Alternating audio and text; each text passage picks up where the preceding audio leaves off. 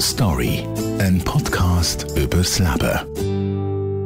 Meine Geschichte. Eine Podcastserie über Höhenflüge und Tiefpunkte, über Schicksalsschläge, die alles verändern und den Weg zurück ins Leben. Heute hören wir die Geschichte von Niki, Tochter von einer Schweizerin und einem Kongolese, die schon als Kind Rassismus erlebt hat. Sie erzählt uns, was sie den Rassisten schon immer hat sagen und wie sie heute damit umgeht. Ich habe lange versucht, mich zu entscheiden, also was fühle ich mich oder was bin ich. Mein Vater ist Kongolese, meine Mutter ist Schweizerin. Aber ich habe gemerkt, ich bin beides. Ich bin ein Mischling und ich habe beides in mir drin und ich tue auch beides ausleben. An mir ist typisch schweizerisch, dass ich sehr organisiert bin. Ich bin auch zum Teil pingelig, wenn Sachen nicht gerade so laufen, wie ich es gerne hätte.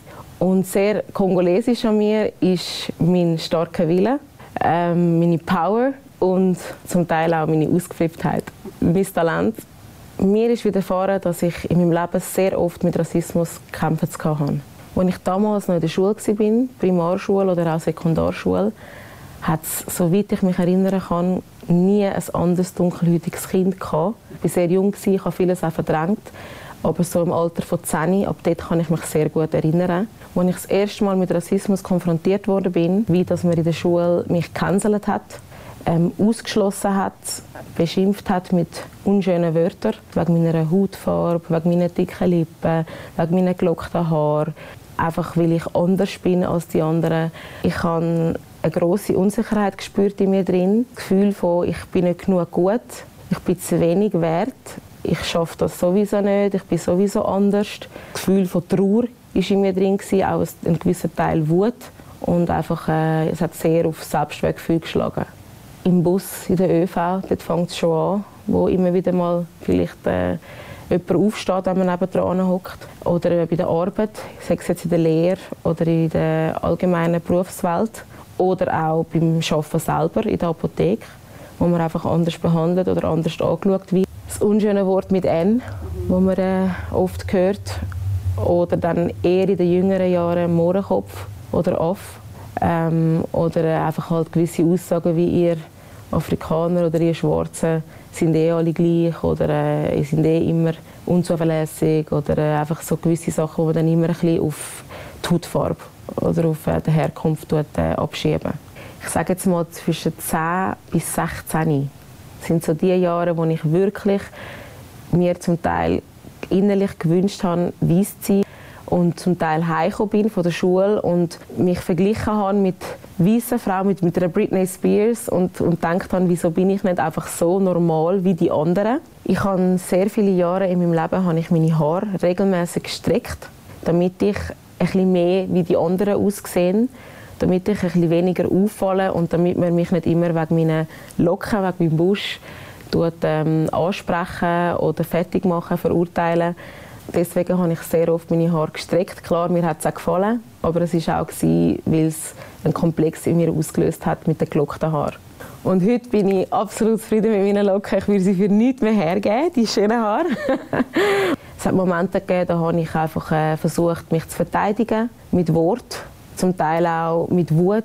Es hat auch mal gegeben, dass Tränen geflossen sind im Klassenzimmer. Ich habe mich einfach wehren und dann hat unser Lehrer uns halt oft vor die Tür gesetzt oder wir mussten äh, Strafaufgaben müssen schreiben. Mein Selbstwertgefühl, das darunter gelitten hat, mich zu fragen, wer bin ich wirklich, weil ich eben nicht gewusst habe, gehöre ich zu den Weißen, gehöre ich zu den Schwarzen. Bei beiden werde ich nicht wirklich akzeptiert, wer bin ich überhaupt. Mir ist es gelungen, meine Hautfarbe zu akzeptieren indem ich mich sehr mit dem Thema auseinandergesetzt habe.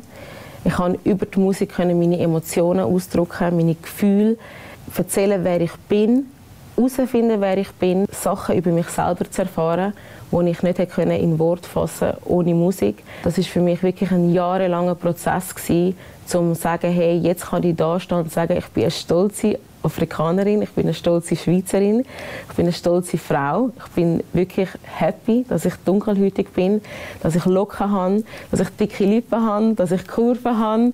Musik ist mein Traum und ich lebe meinen Traum. Ich kämpfe bis zum Schluss, gebe nicht auf und es kann mich niemand von dem Weg abbringen, weil Musik ist das, was ich liebe.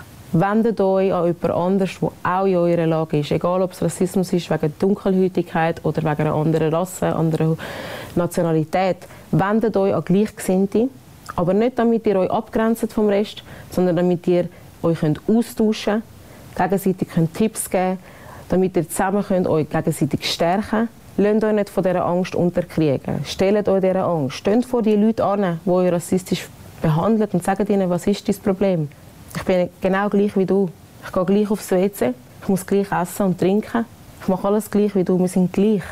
Was ist dein Problem? Und schaut jeden Tag in den Spiegel und sagt euch selber, was gut an euch ist. Wieso werdet ihr automatisch alles, was, was, was, was Schmerz ist, in Power umwandeln. Lass dich nicht sagen, dass deine Hautfarbe ein Hindernis ist. Der Rassisten möchte ich sehr gerne ans Herz legen.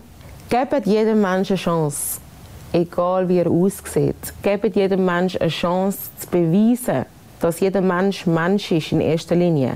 Wenn ich mit einem Hellhäutigen eine schlechte Erfahrung gemacht habe, kann ich nachher auch nicht alle Hellhäutigen hassen. Viele wollen so sein wie ich. Ey, bin nicht schwarz, bin nicht weiß. Ey, früher da haben mich das wegen der Hautfarbe und heute wollen sie so sein wie ich. Ey, er dreht durch, aber Mischling wie mir. All die Kurven haben ihn hypnotisiert. So verlocken, locken, haben ihn verwirrt. Lass sie hocken, will er mehr will von mir. Spürst du Yin und der Yang. Ey, sind so clean und so young. Ey, mix the shit auf dem Turntable, machen Mischlings Hit und das Sony-Label. Wir sind Mischling und wir haben die Power. Bitches Record, das ist auf der Hour. Ich sehe die Männer nur noch hinter Frauen, darum kann ich denen Männern nicht mehr trauen. Ich hatte in der Schule ähm, sehr oft das Problem gehabt, dass ich irgendwann angefangen habe, mich nicht mehr wirklich am Unterricht beteiligen oder ähm, mitmachen, weil ich sehr oft aufgestreckt wenn ich etwas wollte beantworten oder etwas fragen und der Lehrer hat mich einfach ignoriert. Also das heißt, er hat gewartet, bis irgendjemand anders aufstreckt und hat dann natürlich die andere Person zuerst genommen und ich habe zum Teil einfach aufgestreckt, aufgestreckt, aufgestreckt, bis mein Arm eingeschlafen ist. Jetzt habe ich noch eine Message zu meinen lieben Eltern die hoffentlich zuschauen. Ich liebe euch von ganzem Herzen. Ich wollte euch Danke sagen für das, dass ihr mir so viel Liebe beigebracht habt und mich gut erzogen habt.